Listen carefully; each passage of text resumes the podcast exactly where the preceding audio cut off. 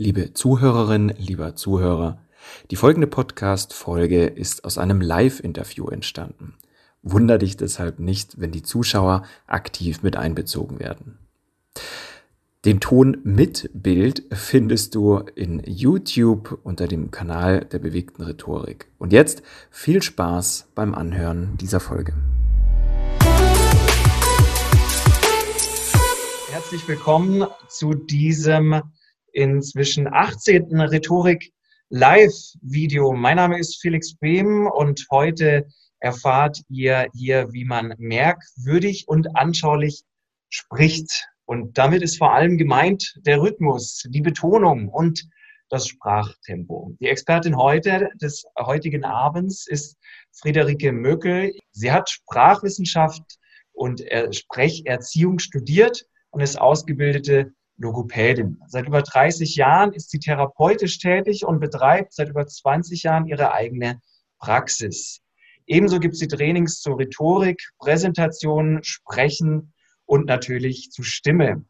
Und bei einem solchen Training, ich glaube, das war zum Thema Resonanz das erste Training, wo ich bei ja. dir war, ähm, da habe ich sie kennengelernt und war beeindruckt von den Übungen, die wir gemacht haben um äh, damals die natürliche Tonlage, mit der wir sprechen, zu finden und ganz tollen Übungen, die wir dazu gemacht haben. Ja, ich freue mich deshalb sehr auf ein spannendes Interview heute mit dir. Herzlich willkommen, Friederike. Danke dir, Felix. Ja, wenn ich zwischendrin vielleicht mal meinen Kopf senke, dann liegt das daran, weil ich was mitschreibe, denn wir werden gleich ganz viele Tipps bekommen, Einsteigen möchte ich am Anfang einmal ähm, mal damit, es geht ja, wenn wir merkwürdig sprechen, darum, dass wir Rhythmus, Betonung und Sprechtempo richtig nutzen, richtig einsetzen. Und ähm, fangen wir doch mal mit den Pausen an, die da mit drin stecken. Warum sind denn Pausen, äh, liebe Friederike, so wichtig? Warum machen die Sinn und wie lange sollte so eine Pause in einem Vortrag, den wir halten, gehen? Erstmal ist das ja alles eingebettet in die verbalen und paraverbalen Möglichkeiten, die wir haben generell mit der Stimme. Und da gilt es, Haltung, Atmung, Artikulation in Einklang zu bringen. Und dann kommen die paraverbalen Möglichkeiten, also die Möglichkeiten, Sprache zu gliedern und zu strukturieren. Und da sprichst du gleich das Allerwichtigste an, die Pause. Und da sprichst du gleich das Allerwichtigste an, die Pause. Das waren elf Wörter. Man sagt so zwischen acht und 16 Wörter nach der Zeit ist es gut, eine Pause zu machen. Warum? Pausen helfen dem Zuhörenden, der Zuhörenden zu verstehen. In der Pause stiften wir Sinn und denken mit. Und wenn wir das Gefühl haben, wir können mitdenken, dann erscheint uns sogar der Sprecher, die Sprecherin sympathisch. Das kommt da auch noch mit rüber. Ja. Genau, also nach acht bis 16 Wörtern eine Pause. Und die kann bis zu sieben Sekunden sein. Ein Segen haben wir jetzt ja hier die Aufnahme davon. Wir können das nachzählen dann im Endeffekt. Solange darf die Pause sein, ohne dass sich irgendjemand wundert, weil der Gedanke weiterfließt, weil der Sinn weiterfließt und Sinn gestiftet wird. Und Pausen sind halt, äh, können Verständnis erzeugen. Wir fragen uns ja oft, wie kriege ich das hin, dass die Leute das verstehen, was ich sage. Und da zwei kleine Beispiele dazu. Ich setze die Pausen jetzt einfach ein klein bisschen unterschiedlich. Lehrer sagen, Schüler sind faul. Nehmen den gleichen die gleichen Worte, setzt die Pause anders. Lehrer sagen Schüler sind faul. Da habe ich die Pause nur an einer anderen Stelle gesetzt. Und es ergibt sich ein ganz anderer Sinn. Also es ist sinnvoll, sich gut Gedanken zu machen über die Pause. Und je früher du damit anfängst, desto eher kommt der Zuhörer zum Verdauen. Ja. Das ist eine Verdaupause. Aber gibt es dann irgendwie eine, eine, bestimmte Regel, dass man sagt, immer irgendwie nach einem, nach einem Verb oder so muss man eine Pause machen? Wahrscheinlich nicht, oder? Man muss einfach den Gesamtzusammenhang des Satzes sehen und sich dann überlegen, wann ist eine Pause sinnvoll. Genau, den Zusammenhang des Satzes. Das Ganze soll ja einen Sinn ergeben. Ich schaue nach Phrasen, also nach Sinneinheiten. Und ich schaue meinen Zuhörer an oder meine Zuhörer und kalkuliere ein, dass da Zeit gebraucht wird, um das anzunehmen. Man kann also nicht sagen, immer nach einem Verb. Was sinnvoll ist, ist schon nach einem Punkt. Man kann sich das so vorstellen, wenn man eine, geschriebene Seite vor sich äh, sieht, da, das ist jetzt auf dem Kopf, das braucht ihr nicht zu lesen, da seht ihr Absätze, da seht ihr dick gedrucktes, eingerücktes mit Spiegelstrichen voran, mit kleinen Kullern voran. Diese Informationen, die wir visuell haben, haben wir ja nicht, wenn wir nur zuhören. Und diese Informationen können wir ersetzen durch Pausen, Tempoveränderungen, Betonungen, Lautstärke, Tonhöhe. Das könnt ihr euch so vorstellen, wie in der Musik. Ne? Es ist, also da haben wir verschiedene Möglichkeiten und das macht den Genuss auch aus. Es kann wie Musik klingen, so angenehm. Genau, zu den Pausen gibt es ja noch viele andere Dinge. Ich finde das unheimlich spannend, was du sagst, einmal mit, mit dieser Regel nach acht bis 16 ähm, Wörtern und vor allem, äh, das ist, glaube ich, wichtig für viele, die beginnen, ihre ersten Reden zu halten. Wie bringen wir das Publikum dazu, damit sie etwas verstehen? Hast du gesagt? Ja, genau. Das sind die Pausen. Das muss man sich so bewusst machen, weil man kommt oft nicht drauf. Aber das ist in vielen Fällen schon der Schlüssel. Das ist schon ein ganz wichtiger Schlüssel. Was passiert, warum wir keine Pausen machen? Auf der anderen Seite, ich berate ja auch Leute, die mit Lampenfieber zu tun haben. Lampenfieber haben übrigens weit über die Hälfte der Sprecher und Sprecherinnen. Das ist recht normal.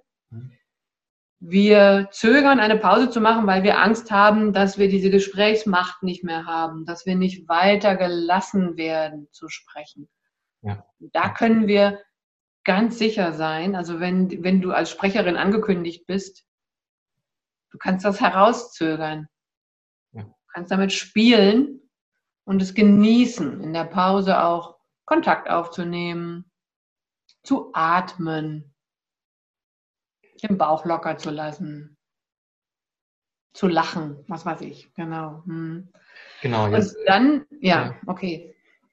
Ja, dann äh, wahrscheinlich haben wir den gleichen Gedanken. Gibt es ja auch das, das Zweite, was äh, jetzt da mit einfließt, nämlich neben den Pausen auch auf die Betonung in dem Satz äh, zu achten. Du hast es vorher mal angesprochen. Ähm, und äh, ich habe mir diesen wunderbaren Satz auch im, im Vorfeld in unserem Vorgespräch aufgeschrieben. Sprechen ist wie Musik, ein nicht speicherbarer Genuss.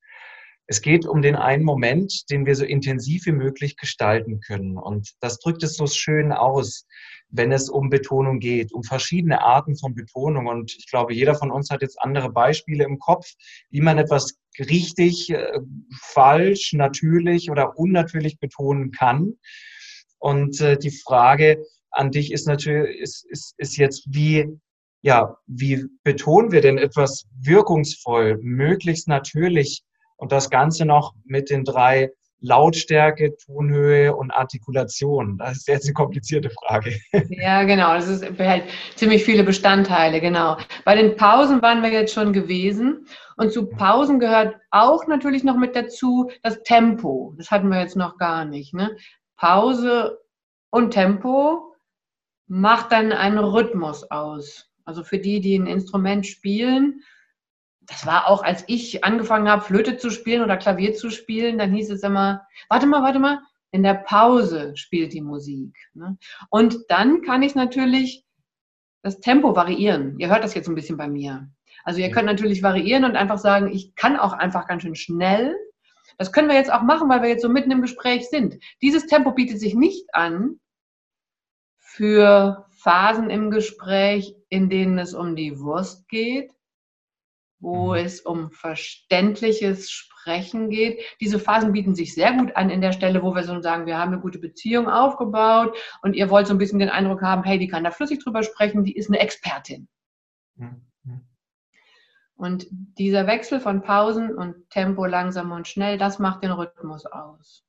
Zusammen mit dem, was du eben noch angesprochen hast, die Betonung. Und das stimmt, da sprichst du was an. Wir haben ja in der Schule manchmal, betonen das mal richtig oder Sachen Gedicht auf mit schönen Betonungen. Furchtbar. Ja, das ist so ins Leere hinein. Ja, Walle, Walle, manche Strecke, das zum Zwecke. Das sind auch Betonungen. Das wollte vielleicht so ein Lehrer sogar hören, aber schön in dem Sinne von verständlich und ähm, sympathisch oder echt ist es nicht. Ja, ja.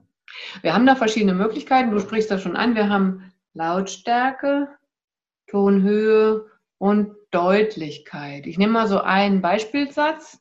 Das ist mein Buch. Das ist mein Buch. Das ist mein Buch. Das ist mein Buch. Ja, so habe ich Lautstärke, Tonhöhe und Deutlichkeit. Ja, wir sprechen jetzt über paraverbale Parameter. Hm, das ist wieder so eine Artikulationsgeschichte. Genau. Hm. Wie, wie und das aber, gilt, ja, Entschuldigung? Ja, ähm, genau, die, die Frage ist ja, wie finden wir für unseren Satz, für unseren Vortrag dann raus, wie wir das jetzt richtig dann einsetzen? Also diese Lautstärke, die Tonhöhe und die, und die Deutlichkeit, so dass es eben für den Zuhörer möglichst natürlich klingt und der sich nicht fragt, wie du vorher gesagt hast, wie betont er denn das? Das klingt ja furchtbar.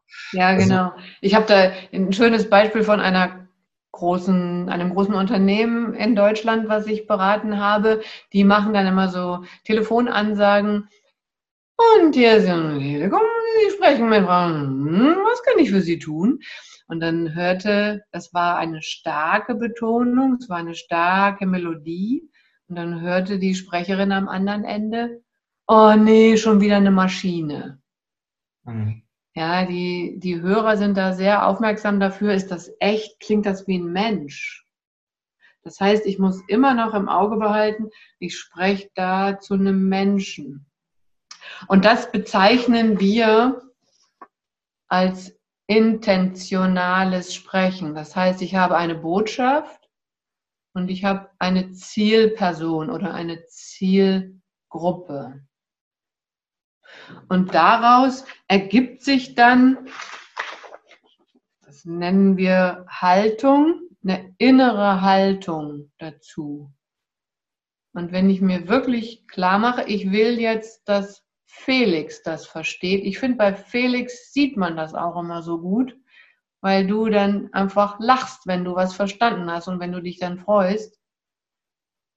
Und bis dahin verharrst du manchmal und dann hast du weniger Mimik, dann kann ich ja sehen, wie du dazu eingestellt bist. Und wenn ich diese innere Haltung habe, ich will, dass Felix das versteht, dann kann ich auf diese Merkmale auch nochmal achten. Und aus diesem Inneren folgt dann das Äußere. Ihr merkt dann, wenn ich warte, bis Felix diese Reaktion hatte, mache ich eine Pause. Und dann spreche ich eben schneller und mit mehr Gestik oder Lautstärke und Betonung. Hm.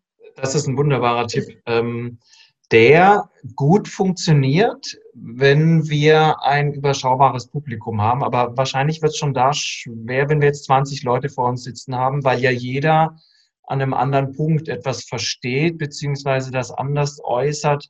Manche schauen auch den ganzen Vortrag über kritisch und du denkst so, meine Güte, was haben die denn? Am Ende kommen sie zu dir und loben dich. Das heißt, sie drücken das gar nicht so, drücken das gar nicht so aus, was sie eigentlich gerade ähm, gerade empfinden. Ähm, gibt es denn Unterschiede und wenn ja, welche? Ob du in einem kleinen Raum, in einem Vier-Augen-Gespräch oder vor vielen Leuten sprichst, mhm. um da deine Lautstärke, Tonhöhe und Deutlichkeit ja. richtig einzusetzen? Es sind, gute Frage, es, es sind im Grunde die gleichen Parameter, die wir haben und von allem ein bisschen mehr.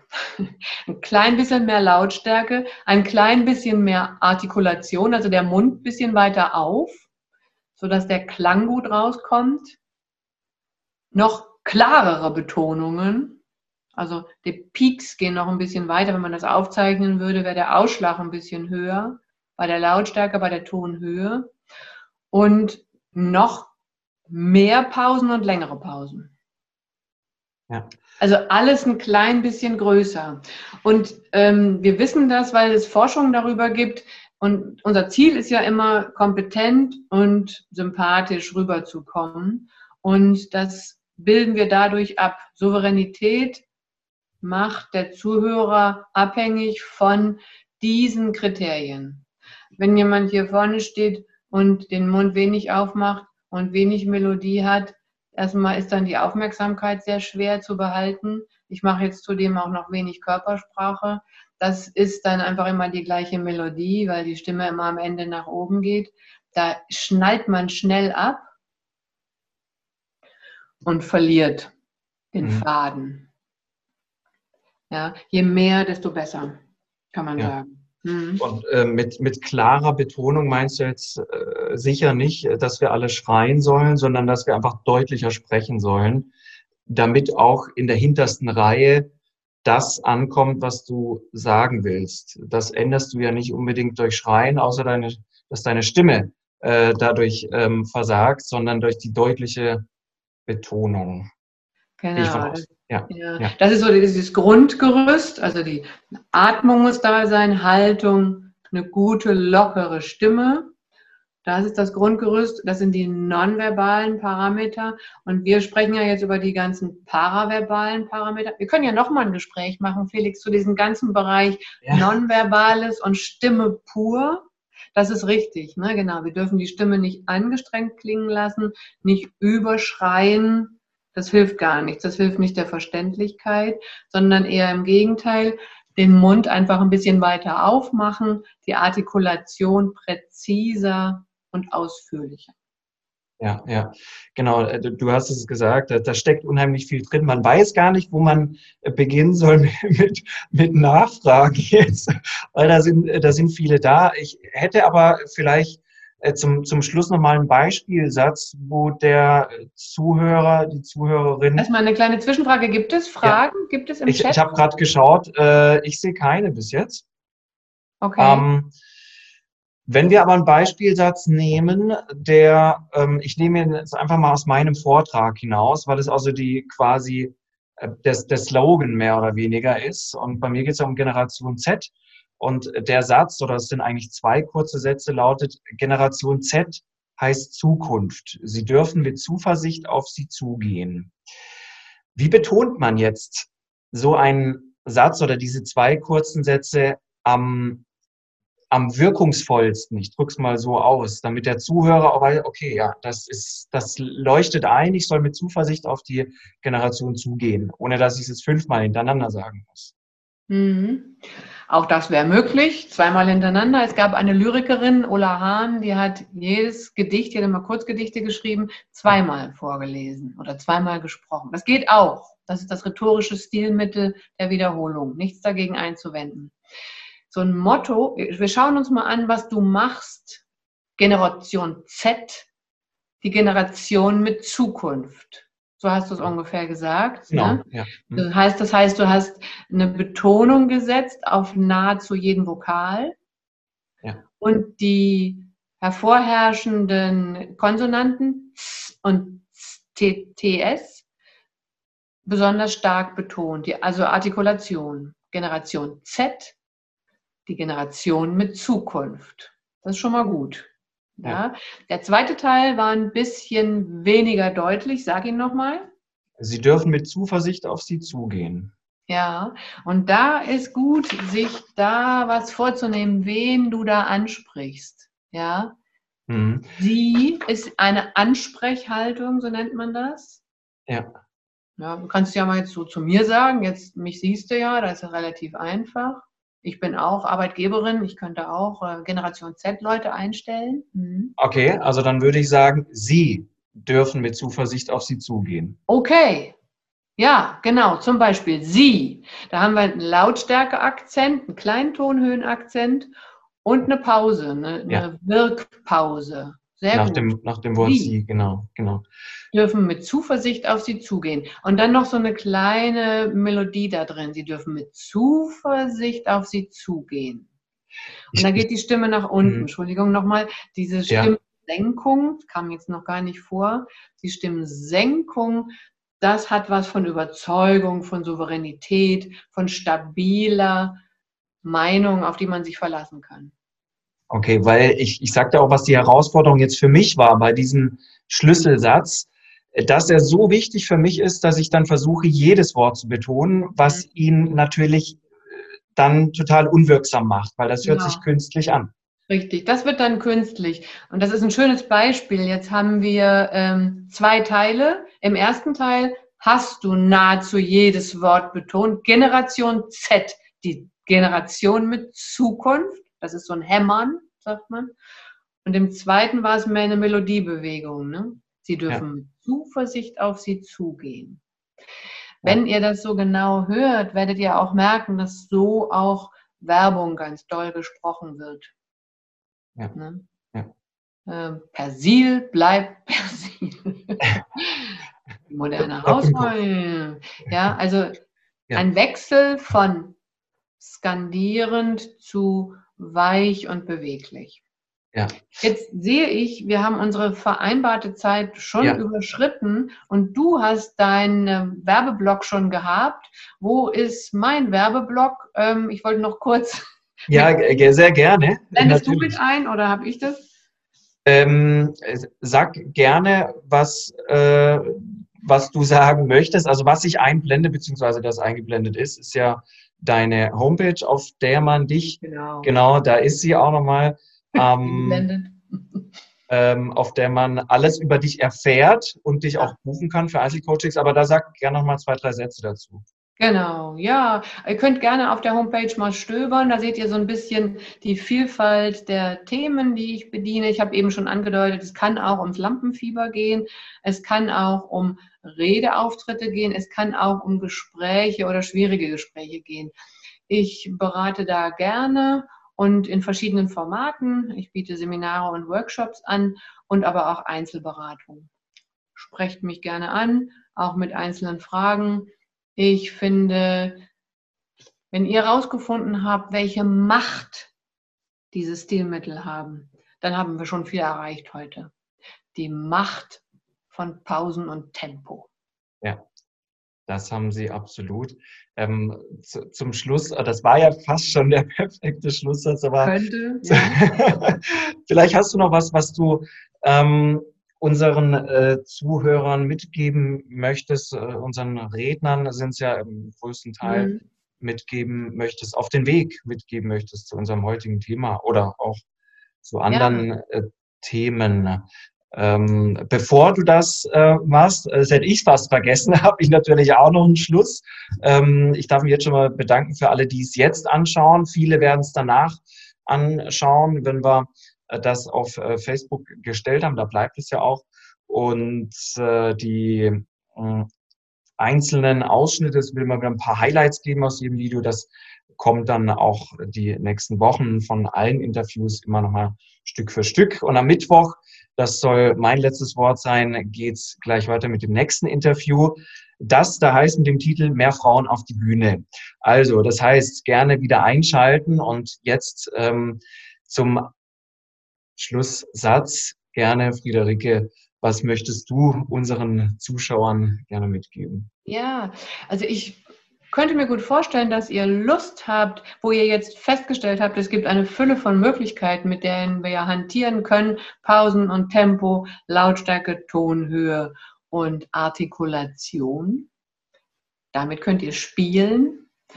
Und wichtig ist zu gucken, was wollt ihr, was ist euer Ziel, wer ist eure Zielgruppe und probiert es einfach aus. Probiert es einfach aus mit guten Texten, die ihr schon kennt, die ihr selber schon gemacht habt und übertreibt ein klein bisschen mehr. Macht ein klein bisschen mehr davon und nehmt euch selber auf, schaut euch das an und arbeitet daran. Und ihr werdet merken, das macht einfach riesig Spaß zu merken, ähm, wie man da auch sich selber noch lieber zuhört.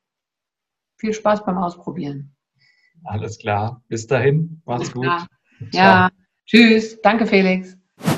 Schön, dass du bei dieser Podcast-Folge mit dabei warst. Wenn sie dir gefallen hat, dann freue ich mich natürlich über eine Bewertung. Und wenn du einmal live dabei sein willst, dann check doch einfach die nächsten Termine auf meiner Webseite bewegte-rhetorik.de oder bei Facebook und Instagram unter bewegte Rhetorik. Ich freue mich, wenn du nächstes Mal mit dabei bist.